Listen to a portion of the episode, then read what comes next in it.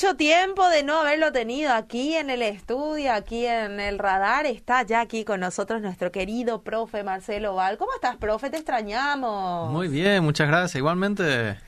Bueno, ¿qué tal todo, profe? Excelente, excelente. Estamos en tiempos de segundo semestre en el IBA. Arrancaron las clases y estamos con, con todo. Ah, qué bueno, profe. Y nosotros también acá, tus alumnos del radar, ya estamos atentos ya para aprender el día de hoy lo que te, lo que tenés. La última que habíamos dado, el último eh, Biblia y Tereré que habíamos tenido, habíamos hablado de Abraham cena con Jesús, ¿verdad? Sí. Eh, con Abraham cena con Dios. Un almuerzo con Dios. Un almuerzo con Dios. Hoy tenemos las 74 personas que cenaron con él. Comieron, no sabemos si fue de noche, pero por lo menos comieron. Sí. Merienda o si fue desayuno, pero lo que sí que 74 personas. Y cuando leí el título me intrigó un poco y ya quiero saber quiénes fueron esas personas. ¿Quiénes lo que fueron eso, verdad? O sea, es que, mm. Fabi, eso encontramos en Éxodo 24. Muy interesante, el capítulo inicia diciendo que Moisés sube, ¿ok? O sea, Dios le dice a Moisés que suba al Señor tú, o sea, Moisés, Aarón, Nadab y Abiú. Estos dos eran los, los hijos de Aarón, ¿verdad? Y también 70 eh, ancianos, 70 ancianos de Israel. Estas son las 74 personas que interesantemente dice el mismo capítulo, después, más tarde, que ellos vieron a Dios y comieron y bebieron. Y la pregunta es, ¿cómo lo que llegamos a una situación tal? A veces nosotros conocemos la historia de Moisés en el monte Sinaí, que sube, recibe las dos tablas de los diez mandamientos y baja. Mm. Y ahí abajo sabemos, nos acordamos de lo que encuentra Moisés, ¿verdad? Encuentra el becerro de oro que justamente Aarón le había mm. fabricado al pueblo y ahora estaban eh, en un problema y tenía que subir otra vez Moisés para recibir nuevamente las dos tablas. Pero vos sabes que es interesante, la pregunta pues es, ¿cómo que estas personas llegan a ver a Dios? Mm. Y justo en Éxodo 33 encontramos también a Dios diciéndole a Moisés, no puedes ver mi rostro porque nadie me puede ver y vivir. Entonces, ¿cómo lo que se ¿Se le puede ver a Dios o no se le puede ver? ¿verdad? Mm. Vamos a entrar un poquito en esto, pero más vamos a entrar en lo que vieron realmente estos, mm. estas 74 personas. Entonces, fíjate, Fabi, que no encontramos todavía estos 70 eh, antes. Esta es la primera vez que, aparecen estas, estos 70 ancianos. Okay, estamos mm. ahí en Sinaí ya.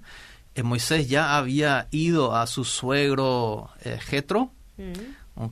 Y este le había dicho ya que se busque unos líderes que, puedan ayudarle en decidir las, las disputas, ¿verdad? Mm. Entonces, eh, parece ser que a Dios le gusta también esta idea, y Moisés también, y, entonces llegan a ser 70 estos ancianos elegidos por Moisés para liderar el pueblo de Dios, ¿verdad? Entonces, Aarón también está ahí como el, el sacerdote general, de todos los sacerdotes encargados del, culto del pueblo de Israel hacia este Dios. Y ahí, como Aarón es el, papá de los aronitas, ¿no? Sus dos hijos también están ahí, eh, Nadab y Abiú, que más tarde van a cometer también sus errorcitos y terminar, mm. terminar con su vida, ¿verdad? Dios intercede ahí fuertemente. Así mismo. Ah. Y eh, estas son las personas que, que suben. Dios le dice, suban ustedes y el pueblo se va a quedar abajo. interesante que cuando suben esto, mm. la, pregunta es ¿por qué Dios le hace subir a estas 74 personas luego al monte Sinai? Me supongo con un propósito, porque siempre Dios... Y ha de tener, ¿verdad? Tiene un propósito. No es que bueno, quizá era un poco gordito, era teníamos que hacer un poco de ejercicio, pero... También, también. no le hizo nada a, nadie mal subir un montecito así, ¿verdad? Eh, fíjate, Fabi, que no suben del todo estas 74 personas, suben un hacia cierto grado del monte, porque después, después Moisés tiene que seguir solo. Mm. Y sube un poco más con Josué, ¿verdad? Josué que después viene a ser el sucesor de Moisés, pero después otra vez Josué se tiene que quedar en un lugar y Moisés sigue solo. Mm. Solito, solito después está ahí eh, viéndole a, o estando con Dios, recibiendo la, los mandamientos, ¿verdad? Entonces la pregunta surge, ¿qué es lo que vieron entonces estas 74 personas? Mm. En Éxodo 24, el 29 al al 11, el, perdón, 24, 9 al 11, ahí es donde encontramos a estas personas eh, diciendo lo que ellos eh, ven. Y es interesante lo como, como este, este versículo lo, lo explica, porque dice del 9 al 11, no sé si tenés el, el pasaje Éxodo. ahí, 24 del versículo 9 al 11. Vamos a leer Bueno, vamos a leer un poquitito que, que dice. Y subió Moisés con Aarón, Nadab y Abiú y setenta de los ancianos de Israel. Y vieron al Dios de Israel y debajo de sus pies había como un embaldosado de zafiro, tan claro como el mismo cielo. Mas él no extendió su mano contra los príncipes de los hijos de Israel. Así mismo. Qué interesante, ¿no? ¿Qué es lo que es lo que ellos ven? Eh? Bueno, ven a Dios. Queda, queda como claro, pero la pregunta es entonces, ¿podemos ver a Dios con nuestros ojos físicos, verdad? Es siempre una, una pregunta que ya ha surgido de este, de este, el medievo, los rabinos habían preguntado esto, ¿será posible? Porque después Dios dice que no se le puede ver. Hmm. Entonces, eh, algunos dicen que, bueno, no es con los ojos físicos que le podemos ver a hmm. Dios. Ahora, se hace un poco complicado porque acá dice, primer lugar, y vieron al Dios de Israel. Es una palabra de ver en hebreo, que es el Ra'a. Y luego dice otra vez en el 11, como entendiendo el problema del texto, entendiendo que cómo que se puede ver y no morir, ¿verdad? Dice el texto mismo, mas él no extendió su mano contra estos príncipes, contra estos ancianos, estos líderes, eh, y ellos vieron a Dios. Y ahí el ver es otra palabra, como que estar observando, como le observaron y le vieron. dos veces luego así le explica el texto y no les pasó nada. Esto es lo especial de esta situación. Mm. Entonces, acá hay algo que Dios permite excepcionalmente. Mm. Y esta es una situación que nos lleva a la pregunta entonces, bueno, ¿Cuál es entonces el propósito? ¿Para qué lo que les hace subir y luego ver esto Dios? Y el propósito general por el que Dios hace subir a, esta, este grupete al monte Sinaí es fundamentalmente para confirmar su presencia eh, en estas apariciones a Moisés, que, que, le va a aparecer ahí solito y Moisés va a recibir la palabra de Dios y estos 70 necesitaban una confirmación de que Moisés no esté inventando todo de arriba, ¿verdad? Que no ah. sea solamente una tormenta, Moisés desaparece, se imagina unas reglas y vuelve, ¿verdad? Entonces lo que Dios hace es invita primero a Aarón, el sacerdote general, pero también a los 70 líderes que después le tienen que apoyar a Moisés, diciendo que no, en verdad esto viene, viene de Dios. Entonces, esta es una, una cuestión que aparece acá. Bueno, la pregunta es, ¿qué es lo que vieron? Hmm. Vieron a Dios, dice, y esto es un punto interesante, ¿verdad? Que excepcionalmente estas personas pudieron ver a Dios. Bueno, no se nos describe cómo ellos vieron el tema, pero hay un segundo elemento que sí se describe. Y este es interesante. En el versículo 10, la NTV creo que lo traduce hermosamente. No sé si tenés la NTV ahí, Fabi. Y vieron al Dios de Israel y debajo de sus pies había como un embaldosado de zafiro tan claro como el mismo cielo. Y la, la, nueva traducción viviente dice, eh, parecía haber una superficie de lápiz lazuli. ¿Qué es lo que es eso? Lápiz lazuli. No es un lápiz azul, sino que es una piedra que se tenía en aquel entonces, es como, como el color, el, azul de obedira. Ese es mm. el, color más o menos del, del lápiz lazuli, ¿verdad? Un color azul brillante como eh, el mismo cielo, tan, tan brillante como el mismo cielo y, y reflejaba este, este, esta superficie. Y la pregunta es, eh, ¿qué es lo que es esto debajo de los pies de Dios? Y bueno, ahí tenemos que entender en primer lugar, esto no es una tabla de surf de Dios, ¿verdad? Estaba ahí tipo como sobre un dron, estado sobre, estando sobre esta superficie azul. Eh, pero es interesante que este color azul, como también se traduce en otras como zafiro, ¿verdad? Como leíste en la otra traducción, eh, trata de una, una gema, una, una, piedra muy especial que se llama lápiz lazuli. Y esta, esta piedra se encontraba en muchos, eh, muchas culturas de aquel tiempo, y vamos a entrar un poco en las diferentes culturas de aquel entonces, de qué es lo que entendían cuando vieron algo azul debajo de los pies de Dios, ¿verdad? ¿Qué es lo que significa esto? Vos le decís eso y, ah, ¿era pio su zapatilla o qué? ¿Verdad? ¿Qué, ¿Qué, es la superficie debajo de los, de los pies de Dios? La pregunta que surge es, bueno, ¿está Dios parado o está Dios sentado? Mm. ¿verdad? No se nos dice el texto. Pero imaginémonos que volvieron estos 70 y la gente les pregunta, ¿y qué es lo que vieron? Y vimos a Dios y debajo de sus pies esta cosita azul. Mm. Ah, eh, realmente no les dice nada al israelita, ¿verdad? Excepto si está en una cultura de aquel entonces donde se conectaba este lápiz lazuli con las moradas o el templo de Dios. Esto vemos, por ejemplo, en la, en la visión que tiene Ezequiel, el profeta Ezequiel, en 1.26. Él tiene una visión y comenta que vio algo semejante a un trono hecho de lápiz lazuli. Cuando él tiene una visión de Dios. Es muy interesante que justamente el trono de Dios, según Ezequiel, está hecho de este material. Es lo que Ezequiel ve. Bueno, entonces, pero la gente en aquel entonces no tenía eh, acceso a lo que Ezequiel, eh, Ezequiel vio, ¿verdad? Estaban muchos, muchos años antes que, que Ezequiel y ahora estaban escuchando que vieron algo azul debajo de los pies de, Dios. Mm. Bueno, nosotros ya no podemos armar la película, ¿verdad? Significa que Dios estaba encima de su trono mm. y probablemente está sentado, ahora no va a estar saltando sobre su trono. Mm. Es un rey que sabe regir y si está sentado en el trono significa él está reinando.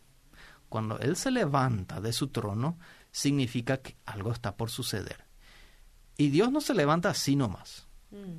Algo grande va a suceder. Y más vale cuidarse de que cuando se levanta, porque suceden cosas que si vos estás el lado contrario de Dios, te mm. sucede algo muy malo, ¿verdad? Así que eh, esta película nosotros no podemos hacer, pero imaginémonos que estamos ahí con la gente de Moisés escuchando esto. ¿Qué nos dice esto? Bueno, en primer lugar, eh, sabemos que Abraham, ¿verdad? Abraham, el padre de, del pueblo eh, judío, eh, salió de Ur, Ur de Babilonia. Y en, y en los textos babilonios, en esta cultura, encontramos a una diosa que se llamaba Inanna en guaraní quizá podría Inanna, Iñaña quizá, ¿verdad? Uno es una diosa, pero era una diosa eh, más bien de amor, ¿verdad? Entonces no era tan ñaña como parece. Pero esta, esta diosa también tiene otro nombre que se llama Ishtar. ¿Qué significa Ishtar y Inanna para, para este pasaje? el significado surge que hay un texto que data más o menos del, tiempo en que data el libro de Génesis, y dice que cuando Inanna eh, llegó al palacio de lápiz lazuli, en el mundo, en, el eh, mundo inferior, en, otro mundo, otro mundo supernatural. Algunos traducen este texto como eh, cuando Inanna llegó al palacio a la montaña del lápiz lazuli. ¿Okay? Fijémonos, el punto acá es que Inanna es una diosa y su palacio o la montaña donde ella, de la, de la cual ella rige o reina, eh, es de lápiz lazuli. Otra es este elemento o, o gema que encontramos ¿Qué justamente. significado tendría entonces ese elemento? Es una piedra, es una piedra.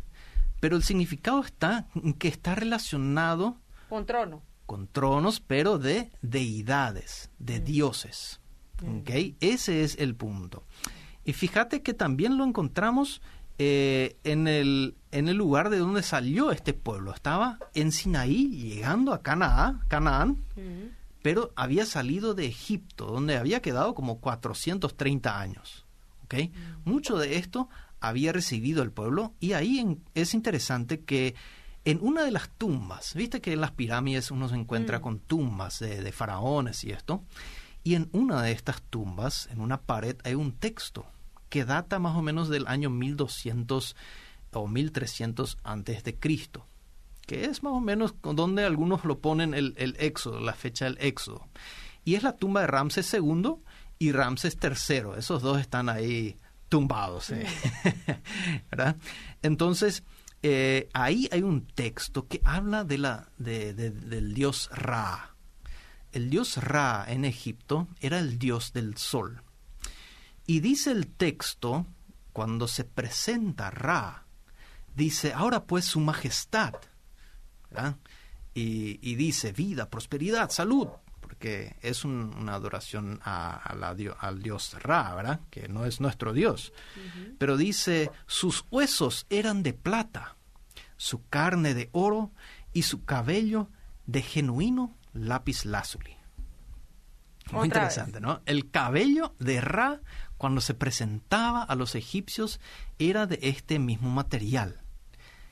Y vos sabés que en eh, a dónde se dirigían este pueblo, también ahí en Canaán estaba eh, una religión eh, Canaán, eh, cananita mezclada con una religión ugarítica, ¿no? que adoraban al dios Baal. Ese, ese nombre nos suena un poco más conocido, ¿verdad? Y hay un texto muy interesante que habla acerca de este Baal cuando se le quiere construir una morada, ¿verdad? Con su trono. Y dice el texto hacia el dios Baal, dice, edifíquese una casa para Baal como de los dioses. Eh, que las canteras te traigan las gemas más selectas o las piedras más selectas. Y edifíquese una, clase, una casa de plata y oro, una casa de joyas y... ¿Qué pensás que habrá Lápiz el lápiz lazuli, ¿no? De. Y dice, rápido, que se construya una casa o que se construya un palacio en medio de los eh, confines de Safón. Safón era considerado como el norte, pero también como una montaña en el norte. El norte es un- una idea de, un enemigo, pero también una idea de un- una montaña. Ahora, ponete un poco en el, en el mapa, Fabi. Trata de imaginarte. Tenemos el mapa de Israel enfrente de nosotros. Abajo está Egipto, ¿verdad? De donde salieron. Ellos salen, se van un poco a, nuestra- a la derecha, abajo, todavía en el sur de Israel. Ahí está Sinaí. Ahí está la montaña donde ellos ven al dios Yahvé sobre su propio lápiz lazuli. Y ahora ellos están por ingresar a Canaán Mm. donde se dice que ellos vieron a su propio Dios en la montaña del norte, en su templo de lápiz lazuli. ¿Ah? Ahora tenemos esta situación. Este es lo que la gente iba a pensar cuando vio esto. ¡Wow! Dios realmente ganó sobre los, re- eh, los dioses egipcios como dijo que iba a hacer. Él le ganó a los dioses egipcios y ahora está sentado en un trono divino. Y esto le da fuerza al pueblo de Israel porque sabe lo que está por enfrentar. ¿Ah? Está por enfrentar a un pueblo que está compuesto también de gigantes y tiene que conquistar esta tierra prometida donde dicen que reinan otros dioses. ¿no? Entonces, fíjate lo que, lo que sacamos de, esta, de este episodio. están los 70 que se van con Moisés y Aarón a ver a Dios. Ellos le ven, pero lo importante es que le ven en el trono. El israelita iba a entender que le vieron en el trono. ¿Qué significa esto? Es que el rey puede hacer un pacto. Los otros, si vos haces un pacto con un, un Dios inferior, no te sirve tanto. Es como si tenés un, un contrato con una empresa terciarizada. Mm. Vamos a decir, un, vos tenés un contrato con un vendedor de un proveedor de Internet. Es el vendedor nomás que te firmó. El vendedor se va y fue tu contrato. El proveedor después te corta su servicio porque vos no tenés ningún contrato con él. Pero acá se hizo un pacto con ese Dios que realmente está en el trono. Y ahora Moisés va a subir y va a recibir ese pacto. Ahora, si ese Dios pudo liquidar, pudo enfrentar y ganarle a todos estos dioses egipcios, y te invita a ser parte de su pueblo, ¿no te, no te gustaría ser parte del pueblo de un Dios tan fuerte, incomparable, del Altísimo, de Él que está en el trono? Yo creo que los israelitas estuviesen, eh, estuvieron felices, estuvieron encantados, pero fíjate que ellos no pudieron tomar una decisión por todas. Acordémonos, cuando ellos están en el, en el desierto, rápidamente se plaguearon. Mm. Rápidamente se plaguearon. Después de plaguearse y mm. Moisés que sube a recibir ese pacto, ellos vuelven, eh, Moisés vuelve y encuentra al pueblo ya con un becerro de oro mm. y diciendo, estos dioses nos han sacado de Egipto. Bueno, la otra cosa que le dice al israelita esta partecita azul en la visión es que Dios está en el trono y que vos realmente no deberías enfrentar a este Dios. Mm. Cuidado, porque Él es el que le ganó al mar en el Éxodo, es Él que le ganó con las mm. plagas a los dioses egipcios y es Él que le va a ganar a los dioses cananitas. Mm. Ahora, al pueblo le, no, no, le, no le convence siempre del todo, porque vos podés decir que viste Se algo así. según las circunstancias. Así es, y es mm. así también. Nosotros podemos saber muchas cosas, como es Dios y esto, aquello, pero cuando ocurre la situación, mm. la verdad a veces parece tan eh, convincente, nuestra situación, que olvidamos todo lo que sabemos de Dios. Y esto es lo importante, que eh, estos 70 se fueron con Moisés a subir para poder respaldar. ¿no? Cuando Moisés vuelve y baja y encuentra ese becerro de oro y a los israelitas adorándole, interesantemente hace, eh, les hace tomar esto y divide a la gente, los que van a seguir y los que no van a seguir. Y hay muertes. Mm. Muchos mueren. Y esto sucede cuando se juega con un Dios tan poderoso. Hay que cuidar de no jugar con este Dios y cuidar que uno no se encuentre en el lado eh, enemigo de este Dios. Exactamente. Fíjate del, detalle que estos vieron a Dios, comieron y bebieron. Mm. ¿Qué es lo que comieron y qué es lo que bebieron?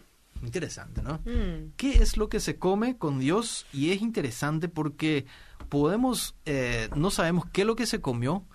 Muy probablemente comieron y hicieron unos sacrificios a Dios ahí, que es entonces lo que comieron. ¿Qué significa cuando uno, uno come al verle a Dios? Es una invitación de Dios a esta gente a compartir con su poder.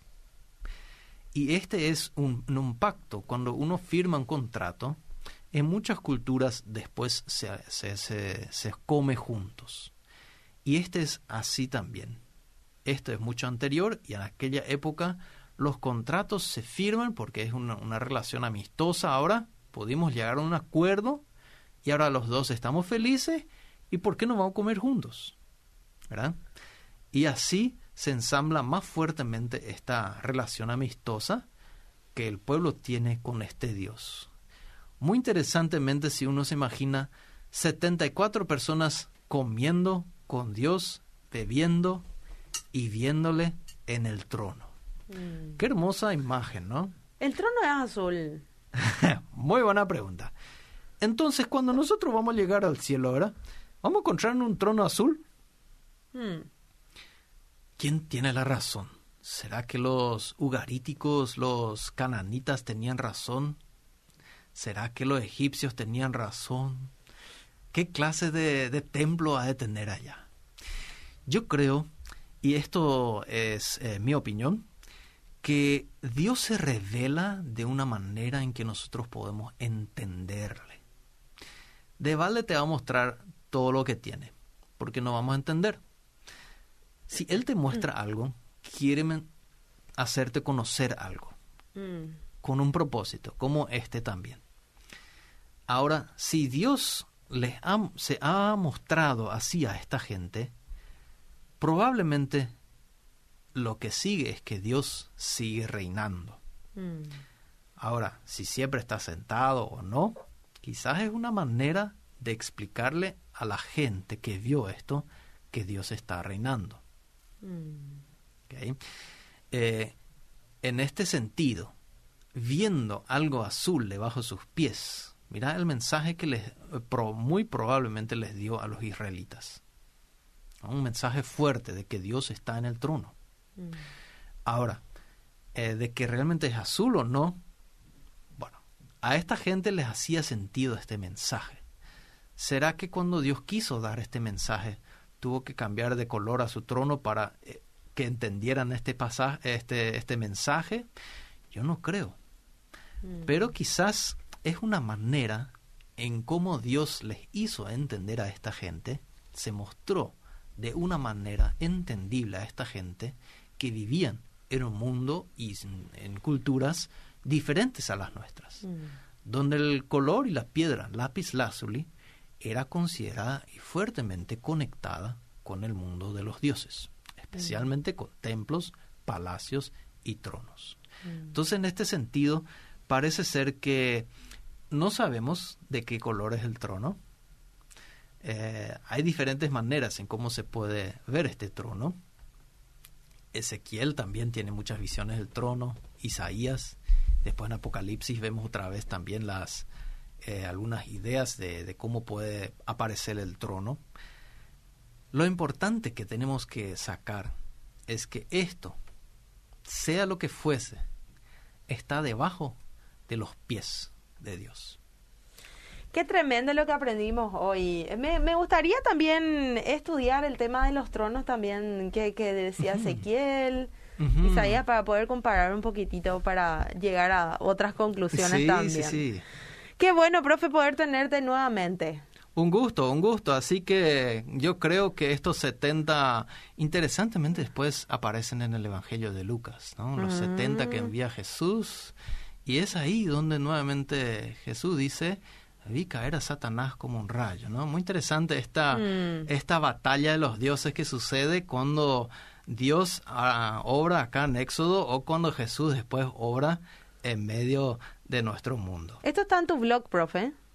Eh, va a estar esta semana, sí. Va a estar en la semana en tu blog, entonces. Así que la gente que quiera ver, en ¿cómo es? Bibliaiterere.com. Sí. Bibliaiterere.com. Entonces, si por ahí quieren bichear ahí el blog para poder volver a leer todo esto, bueno, va a estar también levantado ahí en esta semana. Gracias, profe. Nos reencontramos dentro de 15 días.